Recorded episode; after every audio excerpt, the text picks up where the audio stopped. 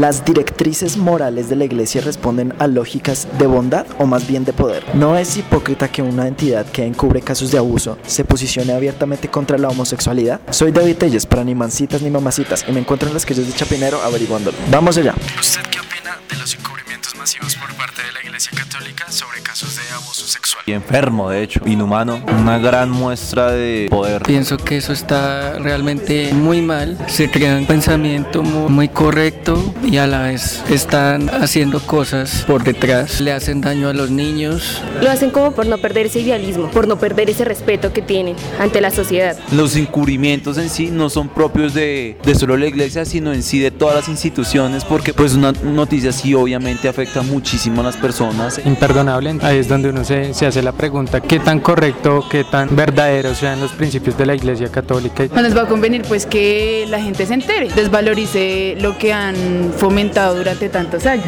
¿Usted cree que si los curas pudieran casarse y formar familias, seguirían presentándose esos casos? No, para nada. Yo creo que hay que entender que pues esa gente también son hombres. Renunciar a ese tipo de cosas también lo hace a uno más miserable. No, yo considero que el que nace con un pensamiento así ya es como que nacen psicópatas o algo. El comportamiento natural de todo ser humano que es vivir, tener relaciones amorosas, odiar, todo eso se le está restringiendo a los clérigos. Entonces eso se refleja en actos que no van de acuerdo a lo que son los ideales de la iglesia. Yo considero que sí, porque son rasgos de un trastorno y hay ciertos fetiches por parte de, pues en este caso, a niños y demás. ¿Por qué cree que la Iglesia está en contra de la homosexualidad? Totalmente hipócrita, así como con muchos otros preceptos de su ideología. Es una construcción que se ha hecho no, no desde ahora, es una construcción que se ha hecho cientos de años